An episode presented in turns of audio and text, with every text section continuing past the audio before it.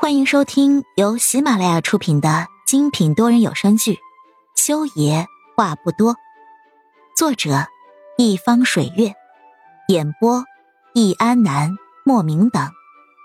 本书全部免费，记得订阅收听哦。第四十集，裴木修再生老一匪的气。熟悉裴木修的人都知道，修爷生气了。后果很严重。是谁给你的资格去质问他？裴母修寒声道：“你最好摆正自己的位置，你还没资格对何衍指手画脚。”裴木修了解何衍，何衍是一个很情绪化的人，只有在极端的愤怒下，他才会冷冰冰的，比如刚才的模样。他不是个善于控制自己情绪的人，高兴就会笑，生气就会哭。也只有在极端的愤怒下，他才会善于隐藏自己的情绪，让人看不出他到底在想什么。这也是当初人们喜欢找他做心理咨询的原因，因为他很擅长诱导人们把压抑在内心的情绪展现出来，然后一步步的顺藤摸瓜，寻找问题的根源。何言是个人才，如果没有当年那件事儿，他现在在心理学界的地位肯定高不可攀。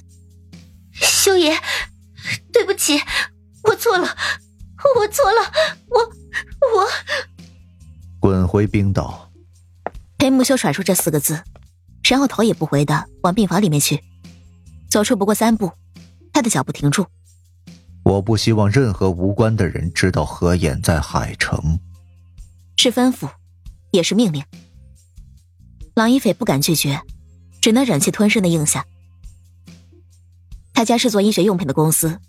这几年，因为他跟着裴木修，家里的生意才逐渐的做大了。如果他得罪了裴木修，可能今晚上他家就要宣布破产了。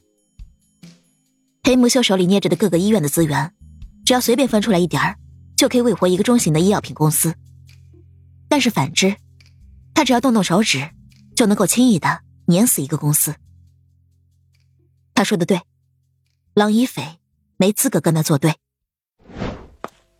裴木修走到病房门口的时候，从病房的窗户里看过去，何燕被床上的小家伙缠得不得不挤上了那个只有一米五宽的儿童病床。裴丽丽很黏何燕，嘀嘀咕咕的，不知道在说什么，一边说，还一边用胖嘟嘟的手指戳着自己额头上缠着纱布的伤口，好像是在说他是怎么受的伤。何燕听了心疼不已，眼里的温柔都要溢出来了。他轻轻的。在裴丽丽额头上吹气，最老一套的哄小孩的办法，但是也是最有效的。很快，裴丽丽又露出了笑容，笑个不停。这个孩子，在他身边的时候，从来都没有笑过。他仿佛一生下来就能够感受到某些事儿。他不喜欢自己吗？裴木修眼底淌过一片黯然。而这个时候，景烨拿着一份 U 盘。出现在了裴木修身边。修爷，这是从商场监控里调到的画面。秦烨将印成了纸质文件的监控画面递到了裴木修面前。我还发现肖令阳取走了小少爷的血液样本。取走丽丽的血液样本。裴木修看着那一张张的画面图，上面显示，在裴丽丽摔倒的时候，肖令阳确实出现在了丽丽身边，但是没有拍下他动手的画面。他很聪明，知道躲避监控。裴木修将文件合上，听着景烨讲述肖令阳找清洁工换帕子的经过。听完之后，他倒是明白了些什么。他想做亲子鉴定。